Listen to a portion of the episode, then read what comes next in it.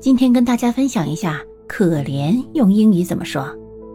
我们一般不会说 "I'm so sorry for you"，因为这更多的是表示我很为你感到遗憾，而不是说你好可怜的意思。它们的侧重点是有一点不同的。